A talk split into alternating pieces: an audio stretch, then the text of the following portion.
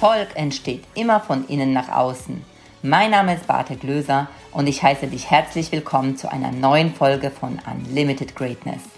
Dein Podcast für mehr Klarheit, Freude und persönliches Wachstum. Schön, dass du wieder da bist und du kannst dich freuen. Ich habe heute einen sehr, sehr spannenden Gast bei mir hier sitzen. Den habe ich vor vielen Jahren mal gesehen bei Gedankentanken und er hat mich wirklich begeistert. Der Mann, der heute bei mir ist, heißt Thorsten Havener. Thorsten, schön, dass du da bist. Beate, danke für die Einladung. Und Thorsten durchschaut die Menschen.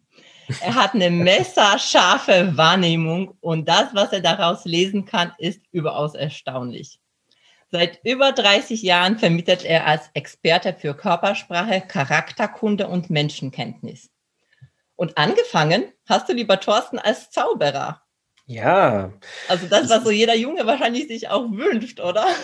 Ja, es ist ja auch was ganz Tolles und ich mag auch die Zauberkunst immer noch wahnsinnig gern und gehe auch, wenn ein Zauberer auftritt, äh, gehe ich auch dahin und schaue mir das an, weil ich das immer noch ganz toll finde. Es hat nur das Genre gewechselt. Ich bin dann irgendwann über die ganzen Randgebiete der Zauberkunst bin ich natürlich auch auf Körpersprache gestoßen, auf Suggestion, auf Gedächtniskunst und irgendwann ging das dann immer weiter bis hin zu der Frage, wie wirkt sich denn ein Gedanke auf unser Verhalten aus? Und letzten Endes ist das genau das Thema, mit dem ich mich immer schon auch befasst habe, auch in der Zauberkunst, weil du auch die Gedanken der Zuschauer lenkst. Und so ist diese ganz eigene Schublade entstanden. Ja, über die Mentalmagie bin ich dann äh, in all diese Themen ganz tief eingetaucht und und jetzt ist es so, wie du gesagt hast. Jetzt bin ich inzwischen jemand, der sich sehr, sehr intensiv mit Körpersprache befasst hat, mit Charakterkunde, mit den Auswirkungen unserer Gedanken auf unser Verhalten, mit der Wahrnehmung und ähm, finde das, je mehr ich darüber weiß, immer noch spannender. Es ist eine ganz faszinierende Welt. Ja, und deswegen habe ich dich da auch, äh, habe ich dich auch angefragt, weil ich beschäftige mich ja viel mit dem Thema Glaubenssätzen. Ja. Thema, das Thema Glaubenssätze hängen ja ganz eng damit zusammen, was wir denken. Und denken ist ja auch das, was wir auch, also ich sage auch Gedanken und Emotionen sind ein Stück Gewohnheiten, weil wir irgendwann mal gelernt haben, in bestimmten Mustern zu denken bestimmte Bewertungen vorzunehmen und ja. die wirken sich natürlich auf unsere Überzeugungen aus. Aber ich wollte noch gar nicht so tief einsteigen. Ich wollte noch was über dich sagen, weil, hey, da ist noch so viel zu erzählen. Also ich werde bestimmt nicht alles erzählen, was du gemacht hast. Allerdings, ich finde es immer spannend, woher jemand kommt. Und du hast nämlich angewandte Sprachwissenschaften studiert. Mhm. Auch Diplomübersetzer in Englisch und Französisch. Also ja. ich finde auch diese Vorgeschichte sehr spannend, weil du dich natürlich sehr stark mit der Sprache beschäftigst. Und deswegen wahrscheinlich auch diese messerscharfe Wahrnehmung, weil wenn ich gesehen habe, was du alles so aus dem Mensch lesen kannst, da hab, war ich schon echt jetzt hier auch aufgeregt, dachte, oh Gott, was muss ich jetzt wieder sagen? Ja. Weil du schon auch sehr, sehr viel erkennst, auf so Kleinigkeiten achtest. Und das hat sicherlich auch dir zugute ist gekommen, oder? Diese, dieses Studium Sprachwissenschaften und Übersetzer. Ja, oh, also unbedingt. Das ist ein ganz, ganz tolles Studium gewesen für mich. Ich habe also in jedem Fall Sprachen studieren wollen. Ich war als Schüler äh, am Anfang witzigerweise gar nicht gut in Sprachen. Fünfte, sechste Klasse war das eine Katastrophe bei mir und irgendwann ist dann doch der Groschen gefallen und ähm, ich war dann schlagartig sehr, sehr gut, weil ich auch sehr, sehr fleißig war, muss ich sagen. Ich wollte das lernen und da war mir klar, dass ich nach dem Abitur unbedingt Sprachen studieren will. Und wie du schon gesagt hast, angewandte Sprachwissenschaften. Mir war es wichtig, dass das angewandt ist. Und da bist du dann beim Übersetzen und Dolmetschen natürlich bestens aufgehoben, weil das ist wirklich praktisch. Und ich habe lange überlegt, weil ich auch, auch immer wieder gefragt wurde, wie passt das denn eigentlich zusammen? Also Körpersprache, aber du hast ja verbale Sprache studiert. Wie, wie, wie, wie gehört das zusammen? Wie kommt es, dass dich das so interessiert hat? Und das verbindende Element ist, dass ich mit allem, was ich gelernt habe und was ich jetzt tue, das Ziel habe, mich mit anderen Menschen zu verbinden und auch Menschen untereinander verbinden zu können. Also wir können uns mit drei Ebenen verbinden. Wir können uns einmal verbinden mit uns selbst. Das ist so, dass wenn wir sagen, wir sind mit uns im Reinen, es geht uns gut, ja. Wenn unsere Glaubenssätze mit dem, wie wir leben, übereinstimmen, dann, dann sind wir mit uns selbst verbunden und dann geht es uns gut. Und wir können uns mit unserer Umwelt verbinden. Wenn wir also irgendwo hinkommen und fühlen uns schlagartig wohl und finden es ganz toll, dann haben wir genau die richtige Verbindung zu unserer Umwelt. Und wir können uns natürlich auch mit anderen Menschen verbinden. Mhm. Das ist immer dann der Fall, wenn wir merken, da, da schwingt sowas mit. So die, die, das funktioniert einfach. Ich fühle mich wohl, wenn der da ist. Dann sind wir mit anderen Menschen verbunden. Und alles, was ich mache, also sowohl die Körpersprache, als auch die gesprochene Sprache, als auch das, wie wir betonen, was da alles mitschwingt, das sorgt letzten Endes dafür, dass ich andere Menschen miteinander verbinden kann, auch im Abendprogramm, wenn die gemeinsames Erlebnis haben. Und es sorgt natürlich auch dafür, dass ich mich mit anderen Menschen verbinden kann. Ja, genau, du hast es gerade gesagt, Abendprogramm. Du stehst ja auch viel auf der Bühne. Also, wenn ich darf. Ja, muss man, muss man gerade sagen. Das ist ja, ja gerade ein, ja. Äh, wirklich ein, ein sehr trauriges und wie ich finde, sehr, sehr ernstes Thema. Ja. Wenn ich darf, und ähm, mhm. ich will da jetzt nicht, nicht zu viel drüber reden, vielleicht nur ein Satz, der mir dann doch am Herzen liegt. Ich finde, Unterhaltung und Kultur ist etwas sehr, sehr Wichtiges. Die Menschheit hat immer Unterhaltung und Kultur gebraucht. Gerade in Krisenzeiten ist es sehr, sehr wichtig, dass wir, dass wir gedanklich auch mal abschalten können und uns mit Dingen beschäftigen, einfach nur, weil sie schön sind und Spaß machen, weil das macht das Leben auch lebenswert. Und Picasso hat einmal gesagt, Kunst wäscht den Staub des Alltags von der Seele. Und genauso sehe ich das, was ich auf den Bühnen mache, auch als Unterhalter und Mensch, der andere Menschen inspirieren möchte. Und dass das so sang- und klanglos untergeht und dass darüber meiner Meinung nach in der Öffentlichkeit zu wenig gesprochen wird, dass das nicht genug Aufmerksamkeit bekommt, dass die Künstler wirklich fallen gelassen werden, finde ich einem Land wie Deutschland völlig unangemessen. Und ich kann das überhaupt nicht verstehen. Das nur als etwas, das mir am Herzen liegt. Und ich möchte, wie gesagt, seinen Podcast da jetzt gar nicht weiter mit belasten. Aber ich denke, das ist doch ein wichtiges Thema, mit dem wir uns schon befassen sollten, weil wenn der Lockdown vorbei ist und wer weiß, wie lange der geht und wer weiß, ob noch einer kommt, ja. ja.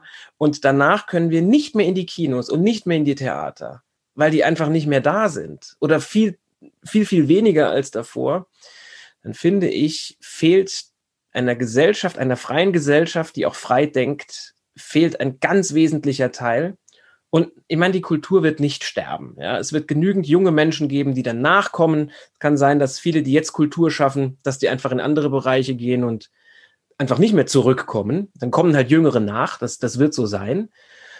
Aber trotzdem wird es anders sein als davor. Und es kann sein, dass viele Dinge jetzt kaputt gehen, die nicht mehr aufgebaut werden. Und das fände ich äußerst bedauerlich. Ja. Aber damit möchte ich es dann noch wirklich abschließen. Ja, wo, das ist ein wichtiges Thema, was du sagst. Und ich glaube, ähm, dass dieses Thema auch, ich weiß nicht, wie du es siehst, ich glaube, dass dieses Thema auch zum Teil deswegen nicht diese Aufmerksamkeit auch bekommt, weil in der Gesellschaft diese Aufmerksamkeit darauf nicht so stark ist, beziehungsweise ja. ähm, weil da kommen wir zum Widerstand, weil der Widerstand einfach auch nicht so hoch ist in diesem Bereich und vielleicht auch keine Lobby da ist, die diesen das, Bereich so vertritt. Richtig. Ich glaube, das ist der wichtigste Punkt. Weißt du, die, Künstlerszene und die Szene der Kulturschaffenden, die zeichnet sich ja dadurch aus, dass das alles Individualisten sind, die sich genau. eben nicht in Clubs und Vereinen oder Gewerkschaften zusammenschließen, sondern im Großen und Ganzen sind es, und ich auch, sind es alles Individualisten, Freigeister, die ein paar gute Freunde haben in dem Bereich auch, aber da gibt es keinen, keinen großen Verband. Und das sind wir eigentlich selber schuld also gerade jetzt merkt man, dass man halt gemeinsam doch stärker ist als alleine. Und ich denke, dass die Kunstszene und die Kulturszene oder Unterhalter, ich weiß nie genau, welches Wort ich da nehmen soll, dass wir das versäumt haben. Denn äh, wenn du siehst, als die Bundesrepublik Deutschland noch sehr, sehr jung war, da gab es in den ganzen Ausschüssen, da gab es noch Organisten, da gab es mal Schauspieler, Bildhauer, Maler, die sich auch mal in die Politik eingebracht haben. Und äh, meine Generation hat das einfach komplett versäumt, hat gesagt, ja, Politik, ich gehe halt wählen, aber ich bringe mich da aktiv nicht ein. Mhm. Und das rächt sich jetzt natürlich ganz bitter. Ja. Und ich denke gar nicht mal, dass die Gesellschaft das versäumt. Ähm, ich kriege ja ständig Nachrichten von Leuten, die sagen, ey, wir wünschen dir, dass du durchhältst und wir vermissen es unglaublich, ins Theater zu gehen.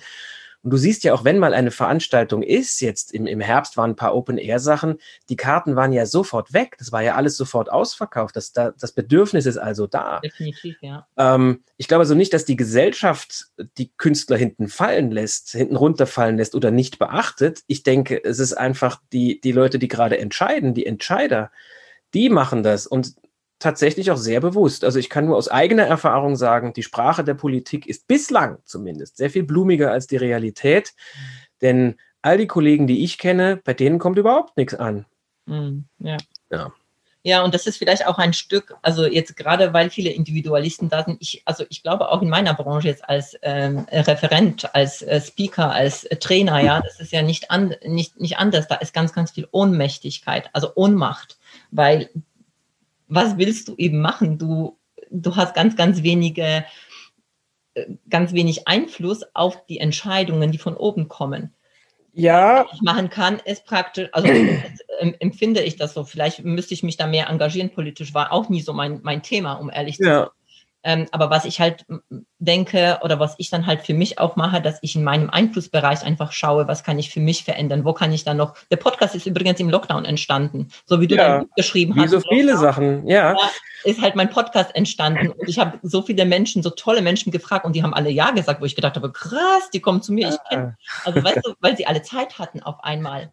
Ja, weil sie Zeit hatten und weil das, auch hier ist wieder das Thema Verbindung, weil das die Möglichkeit ist, jetzt sich mit anderen Menschen zu verbinden. Und Podcasts sind da auch ein, ein ganz tolles Mittel. Ich habe hier mit einem Freund gemeinsam, der ist Schauspieler, einen Podcast gemacht. Wir sind jetzt beide wieder so viel doch mit unseren eigenen Projekten am Arbeiten, dass der gerade eingeschlafen ist. Aber ähm, was ich damit sagen möchte, ist, dass in diesem Lockdown ja auch durch die Künstler und, und Referenten und Seminarleiter und Speaker mhm. ähm, ja auch ganz, ganz tolle Sachen entstanden sind. Und du hast es schon richtig gesagt mit den Glaubenssätzen und worauf man sich konzentriert. Ich bin ja ein großer Freund der Stoiker, ja, also diese über 2000 Jahre alte griechische Philosophie der Stoa. Und die Stoiker haben einige einige Grundsätze, an die sie sich halten. Und einer der Grundsätze ist tatsächlich, dass sie sich nur auf das konzentrieren, auf das sie Einfluss haben, wo ein Einflussbereich besteht. Alles andere lassen sie einfach an sich vorbeischwimmen. Und ich bin diesem Ideal noch, noch wirklich nicht, äh, also ich habe das noch nicht komplett verinnerlicht, aber ich komme dem Ideal jeden Tag ein Stück näher, weil durch tägliche Praxis kann man das mhm. tatsächlich einstudieren. Und das braucht eine Zeit, aber wie gesagt, ich merke, dass ich dem auch jeden Tag näher komme. Und das ist das Erste. Also wirklich konzentriere dich auf das, was, worauf du Einfluss hast. Mhm. Und das Zweite ist, was wären wir denn für schwache Ratgeber für andere Menschen? Ja, denn als Buchautor, der Sachbücher schreibt, sehe ich mich als jemanden, der anderen Menschen Rat gibt. Und du als jemand, der Seminare gibt und Vorträge hält, du bist ein Ratgeber, du bist ein Coach. Ja? ja. Was wären wir für armselige Coaches und Ratgeber, wenn wir in schwierigen Zeiten nicht dennoch zeigen würden, wie es wirklich geht und sagen würden, e-, egal wie es uns geht, wir gehen immer noch erhobenen Hauptes dadurch und beeinflussen, was wir beeinflussen können. Und wenn wir das nicht können, als die Leute, die eigentlich Vorbilder sein sollten für andere Menschen, die sich vielleicht nicht so tief mit diesen Themen befassen können, dann wären wir einfach im falschen Job. Dann müssen wir was anders ja, machen definitiv. Da stimme ich dir vollkommen zu. Nochmal zurück. Also deine Turnieren in Deutschland, Österreich ja. sind normalerweise immer ausverkauft. Ja. ja. Du hast auch gesagt, jetzt hattest du auch im Herbst Open Air Veranstaltungen, da waren sie auch sofort ausverkauft, ne? Ja, ich hatte keine. Ähm, ich habe das nur bei Kollegen gesehen. Also ich, also ich kenne ja, einige okay. Comedians, mit denen ich befreundet bin, die haben das gemacht und das war sofort ratz, ratzfatz war das ausverkauft, war rappelvoll. Und bei mir ist es so, dass ich jetzt im äh, Dezember vier Veranstaltungen gehabt hätte also Stand heute, noch sind die nicht abgesagt, aber ich kann mir kaum vorstellen, dass die stattfinden. Ähm, die waren auch schlagartig alle Karten weg. Ähm, aber nochmal, ich denke nicht, dass die stattfinden. Das kann ich ja sogar verstehen. Also wir wissen ja nicht genau, was da gerade los ist. Ich persönlich bin da eher zurückhaltend und sehr, sehr skeptisch, aber ich weiß es auch nicht genau, wie keiner genau weiß, was da ist. Und ähm, ich sehe dadurch nur, das macht mir Mut, ich sehe, dass das Angebot, sobald es da ist, wieder wahrgenommen wird. Und wenn es irgendwann wieder geht, dann geht es auch weiter. Wir müssen halt jetzt irgendwie da durch. Und weißt du, das Leben ist halt so. Das Leben ist mal gut und mal ist es schwierig, mal ist es hell, mal ist es dunkel. Das ist das alte Gesetz der Polarität. Und wir müssen da jetzt alle gemeinsam irgendwie durch. Nur, wenn es heißt, beeinflusse, was du beeinflussen kannst, bedeutet es auch, wir sollten uns genau anschauen, was ist da wirklich los und was ist eine angemessene Maßnahme. Und das weiß ich nicht, ob das, was da gerade läuft, angemessen ist oder nicht. Ich weiß es nicht. Ich lasse mich gerne äh, belehren, dass es angemessen ist und ich halte mich ja auch an alles. Es sollte nur irgendwann, und das macht es so schwierig, es sollte irgendwann eine Perspektive kommen. Es sollte irgendwann gesagt werden, wir machen jetzt das, das, das und das. Und daraufhin erwarten wir die und die Reaktion und, und dann geht es auch irgendwann wieder los. Mhm. Und diese Perspektivlosigkeit der Entscheider und der Politiker, dass sie sagen, ja, wir machen das, und danach wird es wieder gut. Und dann wird der ganze Sommer abgewartet und es passiert gar nichts. Und dann heißt es jetzt im Herbst, oh, wir machen das jetzt wieder. Und übrigens, wenn ihr ein Restaurant habt, dann schade. Also ihr habt euch an alles gehalten und ihr habt da ganz viel Geld investiert. Ihr müsst leider trotzdem zumachen diese Perspektivlosigkeit, die zermürbt die Menschen und ja, das, äh, das macht es nicht besser. Also ich glaube, also ich stimme dir auch zu, ich glaube nicht, also ich weiß auch nicht, was richtig ist und ich glaube auch, dass es keiner weiß. Was, was ich trotzdem habe, ich habe eine eigene Meinung und die, ähm, die spiegelt nicht das wieder, wie entschieden wird, aber das ist ja auch nur meine Meinung, weil da in dem Zusammenhang fällt mir dazu ein, da oute ich mich jetzt mal, ähm, wenn du von dem Gleichen immer das Gleiche machst, nur, nur mehr, wirst du auch das Problem nicht lösen. Und das ja. ist, wo ich dann denke, ey, wir machen immer noch das Gleiche und mehr davon, aber letztendlich die Ergebnisse, die werden dadurch ja nicht besser. Und das ist das, was ich so beobachte. Aber sind wir schon, ja, da merkt man einfach, wie, wie dieses Thema einfach unser Leben alle jetzt hier einfach beeinflusst. Das muss man das einfach doch, so sagen. Das ist ja. das Thema gerade, das, äh, das uns beherrscht. Und ja. ähm, ich weiß auch gar nicht, ob das nicht Teil des Problems ist tatsächlich, dass in sämtlichen Talksendungen nur noch darüber gesprochen wird, dass in den Nachrichtensendungen drei Viertel der Sendezeit nur noch darüber gesprochen wird. Ähm, also ich vermisse, ich, ich, bitte? Das ist definitiv ein Problem und ein Teil des Problems.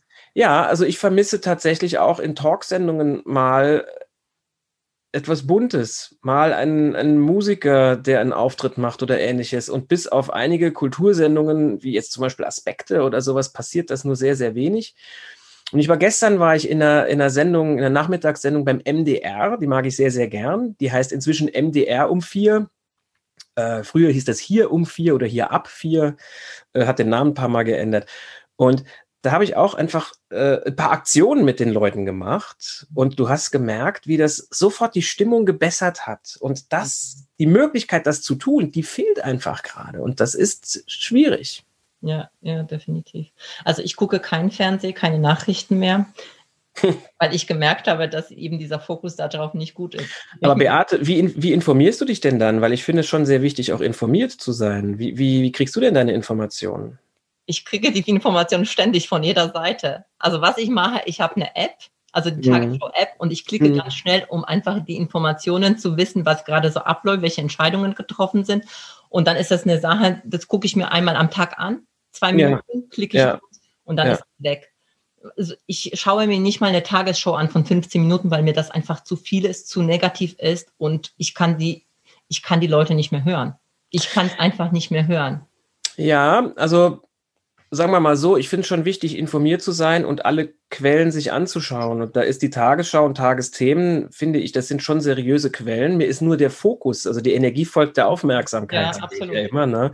Der ist mir doch sehr, sehr stark auf dem Thema. Andererseits würden die das auch nicht machen, wenn das nicht gefragt wäre. Äh, ich finde allerdings, man sollte schon auch gucken, dass man andere Quellen sich auftut, aufpasst, dass man dann nicht auf unseriöse Quellen trifft, also dass ja. man das auch immer wieder prüft und macht. Und ich finde schon, dass das auch unser Job als Bevölkerung jetzt ist, nicht einfach nur nachzuschwätzen, was uns irgendwie vorgegeben wird, sondern schon aktiv auch mal zu gucken. Ja, und, Na, wenn du, und, und, und, das finde ich, müssen wir, müssen wir schon auch uns, uns untereinander austauschen und immer wieder gucken, ist die Quelle seriös oder nicht, weil ich bin ein ganz großer Freund von wissenschaftlichem Arbeiten. Und ähm, da finde ich, muss man, also da hat man schon eine Verantwortung sich selbst und auch den anderen gegenüber. Also es ganz auszublenden, ist meiner Meinung nach zumindest nicht unproblematisch. Ja. ja, deswegen, wie gesagt, deswegen schaue ich das mir kurz an, was gerade an Entscheidungen passiert. Was ich am Anfang gemacht habe, ist, dass ich viel hinterfragt habe und viel ja. zum Beispiel direkt mir die Zahlen angeschaut habe. Ja, genau. Und die Schlüsse. Also zum Beispiel jetzt auch, wenn du dir anguckst, ähm, bei RKI die Zahlen, wie viel getestet wird und so weiter. Ich habe einfach die Dinge in Zusammenhang gebracht und deswegen ist meine Meinung heute so, wie sie ist. Weil wenn wir natürlich nur die Aufmerksamkeit auf die Infizierte haben, die nicht mal krank sind, sondern nur wirklich die einen positiven Test haben, dann sehe ich das problematisch. Und ich habe mir die Zahlen immer direkt von den Seiten angeschaut, was genau gemacht wird. Und dann habe ich irgendwann mal damit aufgehört, weil mir, mir mich das wahnsinnig viel Zeit gekostet hat und eben ich gemerkt habe, dass meine Stimmung so kippt, weißt du? Ja. Ich war wirklich unglücklich, weil ich dann das nicht in Zusammenhang gebracht habe, was entschieden wurde. Und das hat mich zermürbt. Also so, weißt du, das hat mich innerlich einfach zerrissen. Weil ich gedacht ja. habe, das muss man doch sehen. Ich, ich beschäftige mich jetzt seit 20 Jahren mit Persönlichkeitsentwicklung, mit Psychologie. Und ich weiß, wie menschlich, also wie Angst funktioniert und wie, ähm, wie Menschen, was du mit Menschen machen kannst, wenn sie in Angst sind. Und ich habe so viele Dinge erkannt, was gerade in der Gesellschaft passiert ist. Ich dachte, ich, das muss man doch wissen, das muss man doch sehen. Und dann habe ich praktisch gesagt, okay, jetzt die Aufmerksamkeit auf das, was ich kann, trotzdem informiert sein. Ja, genau. Also gerade jetzt auch neue Gesetze, was kommen, ne? einfach aufmerksam sein, aber ja. nicht zu viel. Genau. Und das ist für mich mein Weg. Ich sage nicht, dass es der beste ist, weißt du, Thorsten. Ja, ich denke, aber dass jeder für sich einfach einen Weg finden darf. Und ja. das ist für mich der, mit dem ich gut leben kann. Genau, also einfach ähm, ja, informiert sein und äh, man muss allerdings schon aufpassen. Also ich habe den Eindruck, wir haben in, innerhalb kürzester Zeit in Deutschland 80 Millionen Corona-Experten und äh, Epidemiologen und äh, Experten für Gesundheit bekommen und das sind wir halt eben nicht. Ja, aber ähm, nichtsdestotrotz ist jetzt der Zeitpunkt, sich über all diese Dinge genau zu informieren, um dann irgendwann auch wirklich mitreden zu können, wenn es weiter um Entscheidungen geht. Ja. Und gut, damit sollten wir es abschließen. Ich denke, wir haben unseren Punkt gemacht. Ich denke, ja, die aber da merkt man wieder, wie wichtig das ist, wobei, womit das halt sehr, sehr arg wieder zusammenhängt. Und darauf können wir jetzt eine schöne Brücke äh, bauen, weil du bist ja ein mehrfach Bestseller-Autor und du hast die Zeit genutzt, da habe ich vorher im Eingang auch schon ähm, gesagt, dass du dein neues Buch im Lockdown geschrieben hast. Und das ist zum Beispiel ja. was, was ich totaler Fan bin davon, wenn ich etwas, also eben das nicht machen kann, was ich mir vorgenommen habe, dass ich was anderes wähle, was mir gut tut und, und, und dann auch noch anderen gut tut, weil du mit diesem Buch natürlich auch noch andere Menschen erreichst. Und dein Buch, dein neues, dein aktuelles heißt ja, ich sehe das, was du nicht sagst. Ja. Und äh, ich habe ich hab ein bisschen geguckt und da sagst du ja wirklich, dass du zum ersten Mal ein psychologisches System beschreibst, das uns zeigt, das uns zeigt, wie die Gedanken anderer ohne gesprochene Worte sichtbar werden. Also das finde ich schon so, wow. Also die reine Wahrnehmung und genaues ja. Beobachten. Richtig. Ja, Wahrnehmung ist letzten Endes einer der, der größten Schlüssel. Und auch hier ist mir, also hole ich ein bisschen aus. Ich beschäftige mich jetzt seit 30 Jahren mit Körpersprache und lerne immer wieder neue Dinge dazu und ähm, merke, immer mehr, dass Körpersprache viel weniger mit meinem Gegenüber zu tun hat. Also was der macht und wie der sich verhält. Natürlich kann man das wahrnehmen, aber letzten Endes kann ich natürlich nur wahrnehmen, was ich weiß, wenn ich weiß, worauf ich achten muss. Richtig. Und richtig einordnen kann ich das Ganze nur, wenn ich über mich selbst genau Bescheid weiß. Also wenn ich meine eigenen Brillen kenne, mit denen ich die Welt betrachte, wenn ich weiß, dass ich gewisse Dinge mag oder nicht mag und dass das vielleicht völliger Unsinn ist, dass man das selbst reflektiert ist.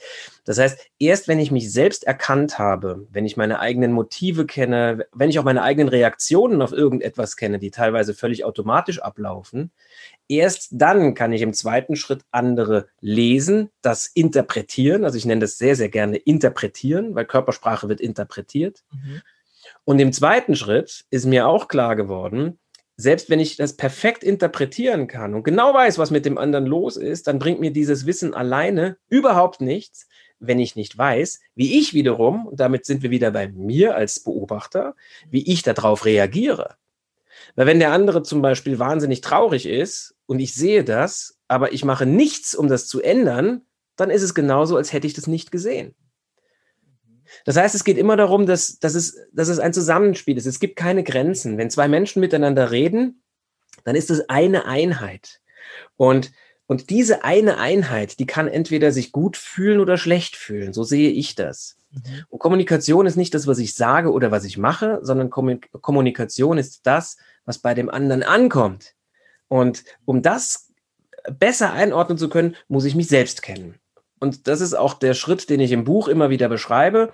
Erkenne erstmal dich selbst, kenne erstmal deine eigenen Glaubenssätze auch, von denen du ja gesprochen hast, und Gedanken und, ähm, und Methoden, die du benutzt, um irgendetwas zu tun.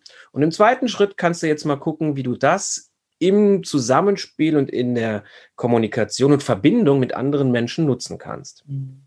Was ich ähm, beobachtet habe bei dir, was du eben machst, dass du sehr viel beschreibst, dass du eben nicht in die Bewertung reingehst von dem, was du ja. siehst, ja. dass du beschreibst und dann, also wenn du sagst, naja, ich sehe gerade, dass deine Schulter nach unten äh, gebeugt ist. Das könnte, und dann sagst du, das könnte das bedeuten, aber das könnte auch das bedeuten. Das heißt, es gibt ja. auch nicht nur eine Art und Weise des Interpretierens. Richtig. Also der, der Ton macht hier die Musik oder das Umfeld bestimmt die Bedeutung einer Geste. Und das Erste, was du jetzt gesagt hast, worauf ich kurz eingehen möchte, ist dieses, dass ich nicht bewerte. Das ist tatsächlich eine der wichtigsten Eigenschaften, die ich in den letzten, na, ich würde mal sagen, zehn Jahren, da bin ich da so drauf gekommen, wie wichtig das ist, die ich da wirklich ähm, mir angeeignet und antrainiert habe. Ich bin immer noch nicht ganz wertfrei. Das ist, glaube ich, ein Ideal, das man gar nicht oder nur sehr, sehr schwer erreichen kann. Es mag einige Menschen auf der Welt geben, die können das. Ähm, aber wir können da immer wieder auch täglich, tägliche Praxis, wir können das immer wieder täglich trainieren. Und, ja. und so spannend ist, also es gibt einen, einen Grundsatz, der lautet, die Liebe nimmt zu in dem Maße, in dem das Urteilen abnimmt. Wow, schön. Und ähm, tatsächlich ist eine, eine liebevolle Kommunikation, um dieses doch viel belastete Wort Liebe doch mal zu benutzen, ist ja das, was wir anstreben. Wir wollen liebevoll miteinander umgehen. Das heißt eben nicht, dass wir immer äh, nett und sanft und friedvoll sind, sondern in der Kindererziehung kann es durchaus auch mal sein, dass man hart ist, auch wenn der andere das gar nicht verstehen kann. Und es ist trotzdem eine liebevolle Härte. Das meine ich damit. Ja, das ist dann kein Rumschreien oder, oder doof sein, mhm. sondern einfach nur, nein, von dem Punkt weiche ich jetzt nicht ab. Ähm, und ich tue das, weil ich das aus Liebe heraus. Ja. Mhm das merke ich jetzt gerade, wo ich es gesagt habe, das könnte man auch falsch verstehen. Damit meine ich äh, nicht, dass man über die Stränge schlägt, sondern einfach, dass man nicht immer nachgibt, dass man nicht immer sanft ist in dem, was man macht. Das meine ich damit. Ich hoffe, das kommt richtig rüber, wenn ich das sage. Ja, ich, ähm, ich glaube, ich weiß, was du meinst. Ich sehe nur auf der anderen Seite, ich habe zwei Kinder, weißt du, 16 und 18. Mhm. Und das egal, also auch wenn ich diese liebevolle Strenge habe und auch ähm, etwas verfolge damit und es auch gut erkläre, auf der anderen Seite kommt ja die Bewertung der Kinder zum Beispiel. Und das muss ja nicht nur Kinder sein, das ist ja auch bei Chefs, das ist bei Freunden, das passiert ja immer. Ja. Ähm, und das heißt, wenn dann die Bewertung von meiner Tochter zum Beispiel kommt, ja, wenn du das und das machst, liebst du mich nicht. Ja. Aber das ist natürlich die Keule. Ja, das, das ist natürlich, natürlich ist das die Keule. Natürlich das ist jetzt nur ein Beispiel, um das nochmal so zugespitzt darzustellen. Weißt du, das ist, das ist aber auch so eine, eine Strategie und die ist nicht ganz fair, weil das ist aus einer, aus einer Tatsache eine Grundsatzdiskussion direkt machen. Also direkt praktisch ein, eine Schublade aufmachen, die viel zu groß ist was für das, was da gerade passiert. Und ich denke, da ist es durchaus angemessen, liebevoll zu sagen, diese Grundsatzdiskussion möchte ich hier jetzt nicht führen. Darum geht es nicht. Denn wenn jemand das sagt, so mit dieser großen Keule direkt kommt, dann lenkt das vom eigentlichen Thema ab. Und plötzlich, auch hier wieder die Energie folgt der Aufmerksamkeit, redest du über eine Tatsache oder ein Thema, das mit dem, was eigentlich besprochen wird, überhaupt nichts mehr zu tun hat. Also wenn ich zum Beispiel sagen würde, ähm, räum bitte dein Zimmer auf, weil ich habe drei Kinder und diesen Satz sagt man halt, ich sage ihn gar nicht oft, aber ab und zu halt eben doch. Und dann käme, äh, wenn du mich mein Zimmer aufräumen lassen möchtest, dann nimmst du mir meine Freiheitsrechte und du liebst mich nicht mehr. Ja, dann würde ich wahrscheinlich, ich würde das Spiel sofort mitspielen und würde direkt auf die, auf die Ebene gehen, die gerade angesprochen wird und sagen, wie meinst du das? Sag doch mal ganz konkret, was hat denn ein nicht aufgeräumtes Zimmer mit Liebe oder mit Freiheitsberaubung zu tun? Mhm. Ich möchte hier keine Grundsatzdiskussion führen. Es geht um was ganz anderes. Mhm. Und das meine ich. Und es wird dann einfach nicht gewertet. Mhm. Und du ja. sagst nicht, was fällt dir eigentlich ein oder wie redest ja, ja. du mit mir, sondern dieses Nicht-Werten bedeutet, du bleibst bei der Sache. Ganz Definitiv kühl. Und das funktioniert sehr gut. Und interessanterweise macht das den Umgang miteinander tatsächlich besser, indem man in einigen Momenten einfach die Emotionen dann rauslässt. Denn ja, Emotionen ja. sind oft, die, die führen dazu, dass wir uns selbst nicht beherrschen können. Wenn die Überhand nehmen, dann sind wir, sind wir nicht mehr Herr der Lage. Dann übernimmt unser Unterbewusstsein. Das ist wahnsinnig stark, unser Unterbewusstsein, ja. aber es ist gar nicht logisch. Ja, das stimme ich dir auch wieder. Also stimmt, komplett. Was jedoch oft passiert ist, und das, ähm, ich finde übrigens die Vorgehensweise, die du jetzt gesagt hast, das mache ich ganz häufig und ich finde das auch ganz toll, weil wenn ich die Emotionen rauslasse, kann ich mich auch auf diese Ebene der Kommunikation auch einlassen, ohne dass ich sauer bin, sondern ich, ich kann das klar benennen, was da gerade passiert und was die Person gerade in Verbindung bringt. Das genau. ist klasse. Nur ja. manchmal sagt dir dein Gegenüber das nicht. Und da gehe ich jetzt schon mal eben, weil mein Thema ja das, das Thema Glaubenssätze ist. Sie sagt das nicht, geht ja. dann ins Zimmer, ist tot traurig. Also ich will jetzt nicht das Thema mit Kind nehmen, weil das schon sehr, sehr groß ist. Aber weißt du so, hey, der, der das hat das gesagt, der mag mich nicht, hat mich verletzt oder ich bin nicht gut genug. Und das sind ja Glaubenssätze, die letztendlich auf solchen Gedanken die Menschen denken und eben dem sie eine Wertung geben einer bestimmten Verhaltensweise. Darauf wollte ich hinaus. Weil ja. auch wenn du wertfrei bist, bedeutet das nicht, dass es so bei deinem Gegenüber ankommt. Und vor allem, wenn Überhaupt. jemand nicht spricht, das ist ja, halt ja. das Problematische. Ja, das ist vollkommen richtig.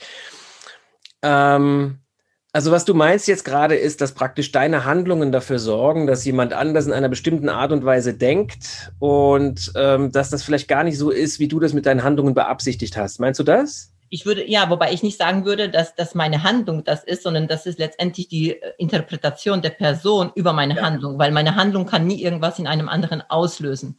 Also ja. soweit bin ich inzwischen auch, dass ich sage, hey, ich bin nicht für deine Gefühle zuständig. So ist es. Ich sag einfach nur, dass das halt passiert. Und ja. ich glaube, dass es ganz, ganz, dass es das ist, was bei uns in der Menschheit, in der Gesellschaft, auch mit unserem Bewertungssystem in der Schule genau passiert, dass wir uns aufgrund von Handlungen im Außen, von Bewertungen im Außen eben diese Glaubenssätze angenommen haben und uns davon abhängig gemacht haben. Und das passiert ja. auch im Erwachsenenleben das passiert, da kann man aber, da kann man sehr viele, sehr, sehr gute Dinge tun. Das erste ist, du musst ja. dir mal bewusst sein, dass das so ist. Du musst ein Bewusstsein. Genau, ja. Und sonst, ja, wenn du es nicht weißt, dann, dann weißt du nur irgendwie, es geht mir nicht gut und du hast keine Ahnung, woran das liegt.